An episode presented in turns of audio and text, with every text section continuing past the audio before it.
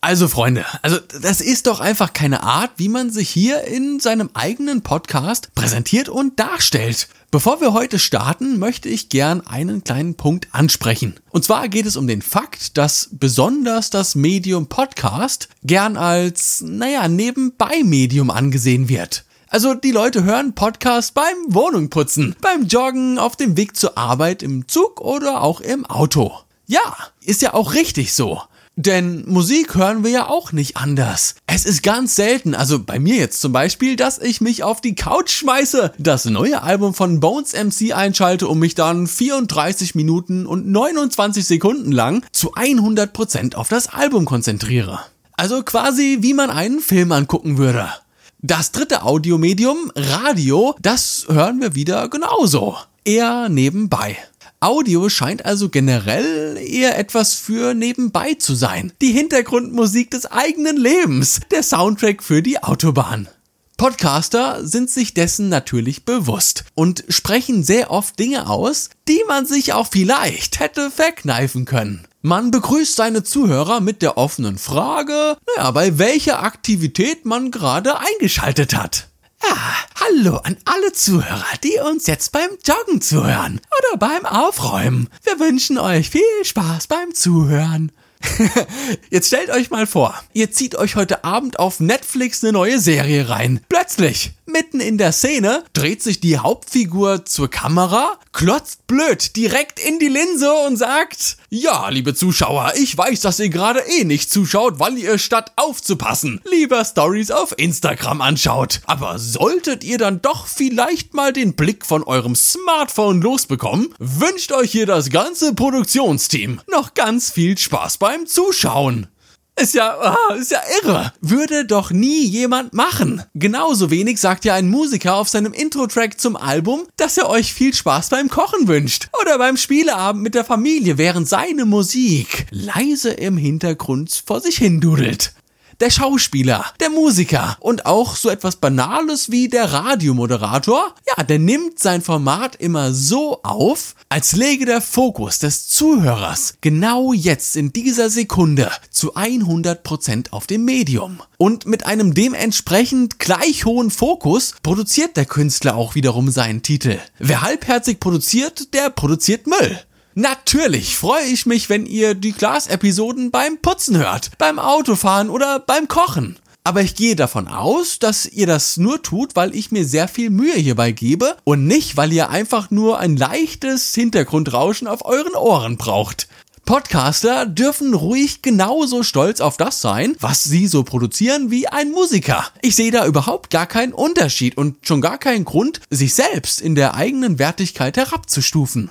Wie gesagt, wenn ich euch davon erzähle, wie ich mich euch in Unterwäsche auf einem Kunstpelz-Tigerteppich mit dem Glasglas in der Hand vor einem Kamin vorstelle, während ihr diese Folge jetzt hier hört, dann weil ich das tatsächlich tue und mich dieser Gedanke erschreckend stark motiviert, weitere Folgen aufzunehmen. Also, nehmt's mir nicht übel, ich wollte das jetzt einfach nur mal schnell loswerden. Jetzt starten wir aber endlich ohne weitere Umwege mit der heutigen Episode. Viel Spaß beim Zuhören.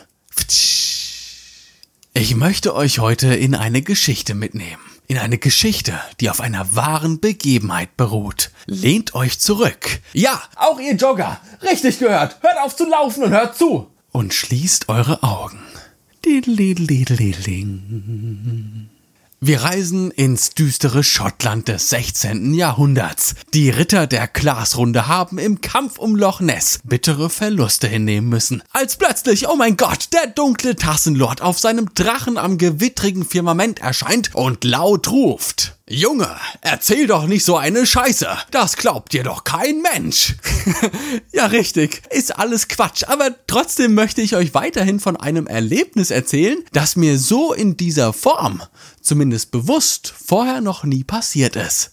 Statt nach Schottland reisen wir jetzt äh, nach Thailand. Es war im Februar 2020, nur wenige Wochen bevor die globale Scheiße zum ersten Mal so richtig übergelaufen ist als ich mit meiner käseweißen Plauze in der prallen Sonne von Thailand gelegen habe.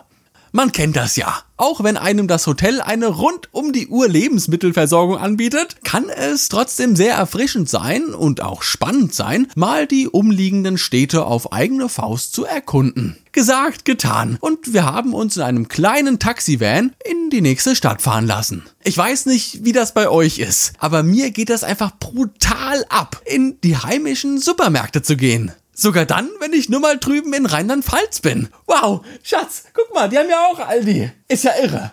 Und so hat es nicht lange gedauert und wir standen vor dem ersten thailändischen 7-Eleven. Quasi so eine Art Rewe City. Und schon von draußen hat mich die Vorstellung, ganze Regalwände voller Instant-Ramen-Nudeln davon überzeugt, direkt mal auf eine kleine Shoppingtour zu gehen.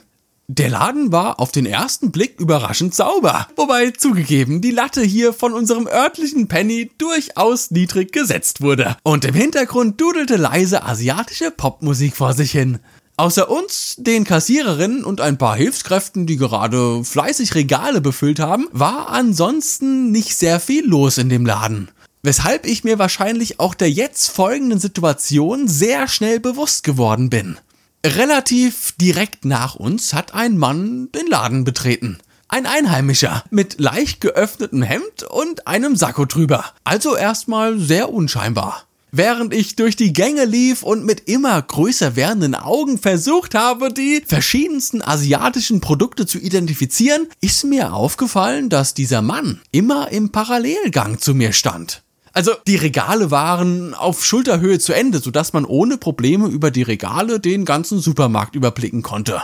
Und mir ist das aufgefallen, weil sich der Mann keine Sachen aus dem Regal genommen hat. Er hat einfach da gestanden und irgendetwas auf seinem Handy gemacht. Bin ich dann einen Gang weitergegangen, ist aber auch er einen Gang weitergegangen. Er hat aber weiterhin starr auf sein Handy geblickt.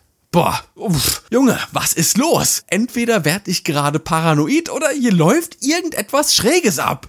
Um also Zufall auszuschließen, musste ich mich jetzt deutlich auffälliger bewegen, als eben nur von Gang zu Gang zu gehen. Also bin ich in großen Schritten quer durch den Supermarkt ans andere Ende gelaufen und habe mir mal das thailändische Toilettenpapier genauer angeschaut. Zehn Sekunden später drehe ich mich langsam rum und habe mit dem ersten Blick bestätigen können, dass ich zumindest heute keine paranoiden Wahnvorstellungen habe. Da steht dieser Typ wieder im Parallelgang, umgeben von thailändischen Damenbinden und Whitening-Cremes und tippt starr auf seinem Handy herum. Und spätestens jetzt habe ich den Bösewicht entlarvt. Drei Möglichkeiten sind mir in dieser Sekunde durch die Birne geschwebt. Nummer eins: Er will an die Leica ran, die mir fast schon provokant und sexuell aufreizend um den Hals baumelt. Nummer zwei: Er will an meinen Rucksack, Schrägstrich Portemonnaie ran.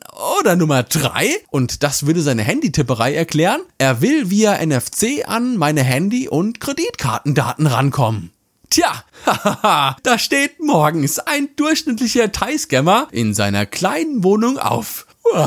Geht ins Bad, macht sich die Haare zurecht, zieht ein sauberes Hemd an, lässt die oberen drei Knöpfe frei für das wallende Brusthaar, wirft sich das Jackett über, öffnet die NFC Sniffer App auf seinem Handy und startet voller Tatendrang in seinen heutigen Arbeitstag als Kreditkartenbetrüger. Und ohne es zu wissen, steht diese arme Sau wahrscheinlich dem weit und breit einzigen deutschen Thailand-Touristen gegenüber, der sechs Monate später einen Podcast starten wird, in dem er über digitale Privatsphäre und Datenschutz spricht. Ah, Junge, Junge, manchmal hat man einfach Pech im Leben.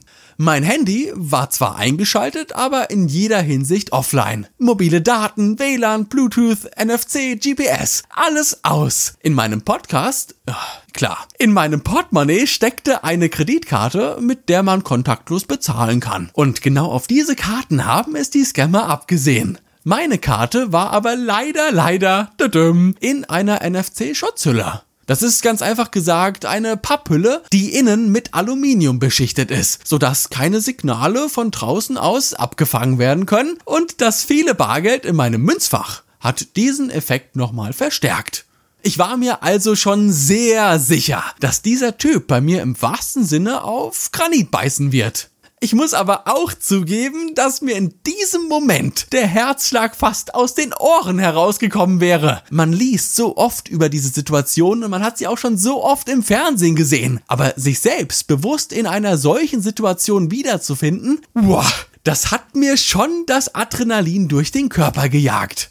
Komm, was soll's? Jetzt wollte ich's endlich wissen. Was macht dieser Kerl denn an seinem Handy? Diese Frage hat einfach in mir gebrannt. Ich wollte es einfach wissen. Also bin ich ganz unwissend durch den gleichen Gang gelaufen, in dem der Typ gerade gestanden hat. Und so im Vorbeigehen klotzte ich dem Kerl direkt auf sein Handy und sehe schwarz.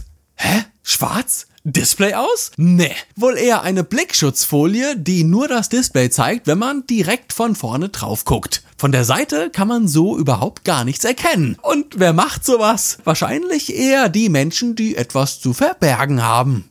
Jetzt muss man ehrlicherweise dazu sagen, dass ich dem Kerl in dieser Sekunde genau das gegeben habe, was er eigentlich von mir wollte, nämlich den unmittelbaren Kontakt zu mir. Denn Sniffer-Apps funktionieren nur über eine relativ geringe Distanz. Über die ferne Kreditkarteninformation zocken, naja, das funktioniert damit nicht. Und den Beweis, dass ich auch in diesem kurzen Moment der direkten Nähe nichts von mir preisgegeben und meine kleine Hülle seinen Zweck erfüllt hat, ja, lag einfach darin, dass der Typ immer noch da war und mir immer noch gefolgt ist. Hätte er bekommen, was er wollte, wäre er schneller wieder weg als heute eine Palette dreilagiges Toilettenpapier im Edeka. Ich habe leicht verkrampft, vollgepumpt mit Nervenkitzel, meinen Rucksack mit Mama Instant-Nudeln vollgestopft und bin zur Kasse marschiert. Meine Freundin stand neben mir und hat irgendwie geahnt, dass da etwas nicht mit mir stimmt. Ich konnte aber nichts sagen, denn dann wäre die von mir durchblickte Situation aufgeflogen und es wäre wahrscheinlich nicht zum finalen, wortlosen Endkampf zwischen dem Thai-Scammer und mir gekommen. Und wie in meinem Kopf vorgeahnt, stellt sich der Kerl an der Kasse direkt hinter uns. Ohne Produkte in der Hand, lediglich sein Handy im Anschlag. Ah, wie offensichtlich kann man's denn noch machen, bitte? Als wir dran waren und die Kassiererin Produkt für Produkt über den Scanner gezogen hat, sind wir mit jedem Piep, Piep dem finalen Showdown entgegengerückt. Und der Kerl ist immer näher zu uns gerückt. Der Moment, in dem ich mein Portemonnaie aus der Hose ziehe und es öffne.